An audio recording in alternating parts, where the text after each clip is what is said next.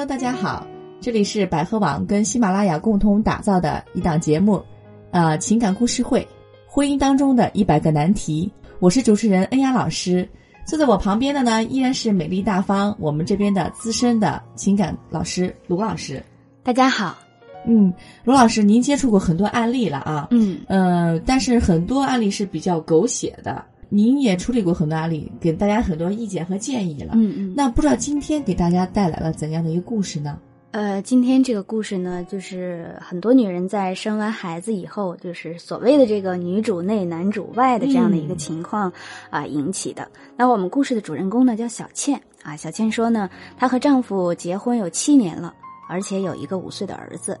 结婚以后呢，就是他们两个人就一起来北京打工了，主要是在北京租房子住。她的老公主要是在外边去打工赚钱养家，然后她自己在家带孩子。嗯有时候呢，她也会从老乡的厂子里拿一些零食的这种活儿回来做。呃，老公呢，跟合伙人做点小买卖，一个月一大半的时间都在外边跑业务，偶尔会回家一个星期左右。也就是说，他们一个星一个月的时间里，只有一个多星期的会在家。嗯每个月三个星期在外面，一个星期在家里。对对对，而且每个月呢会固定给他六千块钱。嗯从我们结婚就一直是这样的。啊，他的父母在他很小的时候就离婚了，他从小就跟着爷爷奶奶一起过。我们结婚也没有怎么办事儿啊，就领了证，两个人吃了顿饭就结了。儿子呢也是来了北京之后生的，本来，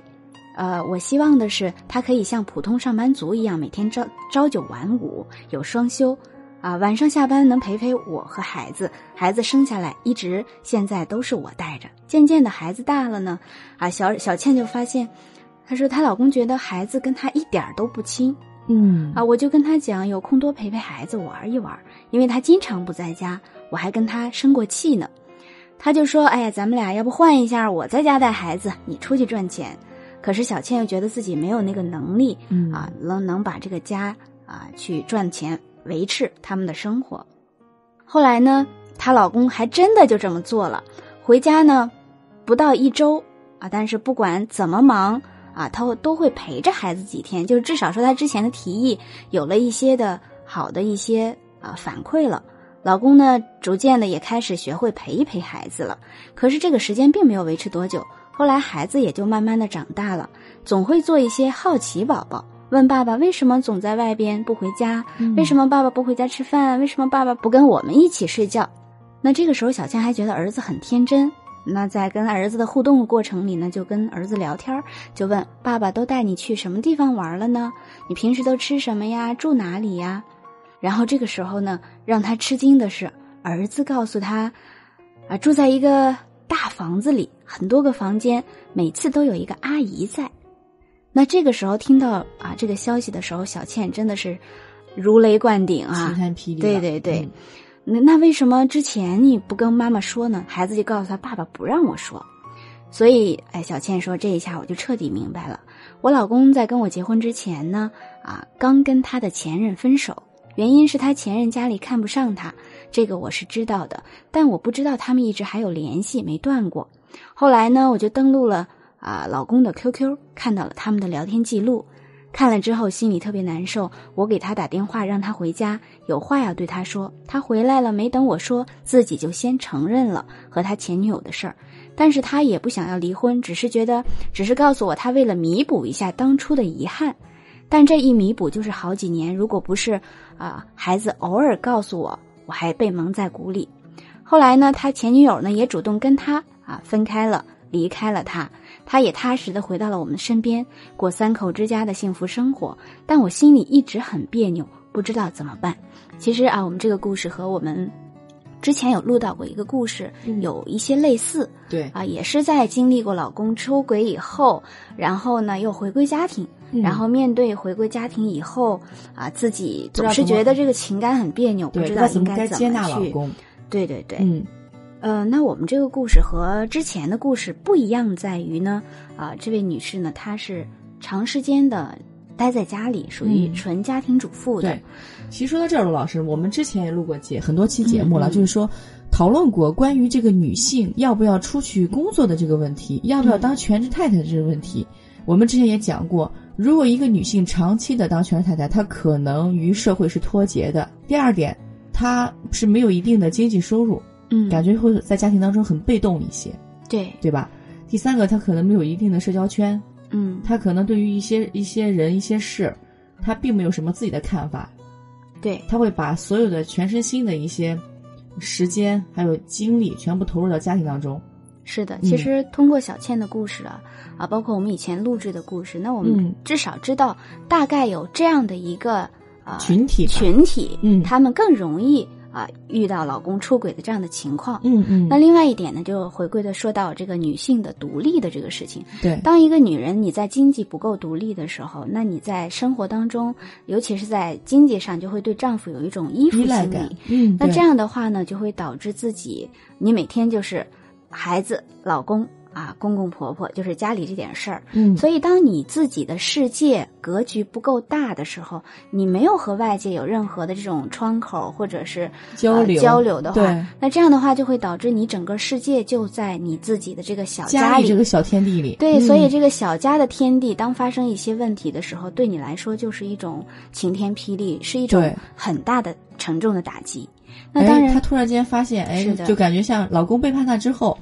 她感觉整个世界都崩塌了。对，所以这对她来说一定是颠覆她的世界观的。嗯嗯，所以，如果说呃，她向她向我们求助说不知道该怎么办，其实还是呃老话题重谈。但是我们一定是建议的是啊、首先要给自己做女人来说有一个，哪怕你就是全职的妈妈，嗯，但是我相信你的孩子呃上学了，比如说上幼儿园了，或者你带着孩子一起，是不是可以做一些你喜欢的事儿？嗯，或者是陪着孩子去做。其实很多现在呃全职在家里的妈妈，在这个阶段当中，呃，他们也会有一些自己的兴趣和爱好。那当你能把自己全身心的投入到你的兴趣爱好，带着孩子共同，呃，去让你更好的去面对生活的时候，其实这种自信心啊、是不一样的。嗯，对，对，像小倩这样的话，在她的家庭生活里，其实对她来说，她就觉得，哎呀，我我既然养不了家，我无能，那我的老公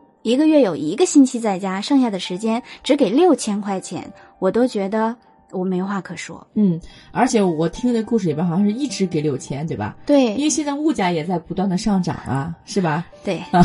而且你想啊，七年了，嗯从结婚啊每个月就给六千，甚至你连你老公一个月到底赚多少钱你不知道。对并没有数啊，啊，然后嗯每个月就给固定的六千块钱，然后至于老公拿着剩下的钱去干什么了，嗯呃，你如果说你不上班，那 OK 啊，你可以把这个呃，你至少要对老公他的工作有所了解。对，你把你六六千块钱，其实你想啊，在北京生活，你又租房子又生活，那基本上就租一房子基本上大部分一分都。剩不下了，嗯所以其实就更谈不到这个理财了。那哪怕你待在家里，你存一点钱，你去搞搞理财，嗯你能少赚一点，至少对你来说也是一个事儿。对，而且嗯而且也可以刷一下你在你你你们家庭的存在感。说白了就是，对你老公觉得，哎，我老婆也是有能力的对，啊。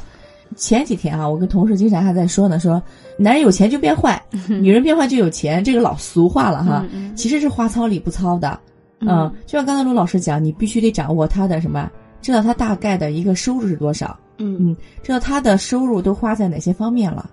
他的收入不光是六千块钱花在家里，那其他的那些大钱呢，都花在哪儿了？倒不是说我们一定要去管老公，你的钱都具体花在哪里，嗯至少你的大钱你的方向在哪，是吧，我？们要知道。另外呢，其实面对婚姻家庭呢，就是不管你是待在家里带孩子，还是老公在外边赚钱，我觉得嗯这都是一种家庭当中的一种分工。对，所以说，既然是分工，那你也对这个家庭做了很好的贡献，就是我们各取自己的所长嗯，啊、你也为了自这个家庭去互相去做出一些牺牲。对。其实陆老师这样的，可能各取所长，但是他们也是欠交流的。对，比如说，呃，她跟她老公是像两条平行线一样，一个管家里，一个、嗯一个管什么收入，对吧？对经济来源。那他两个一直不交流，这两个人各管各的，这个也不是一个家庭，是的。对吧？嗯前两天对对听朋友开一个玩笑啊，嗯我们是去上一个学习班，嗯嗯。然后呢是这个妻子和丈夫都来了，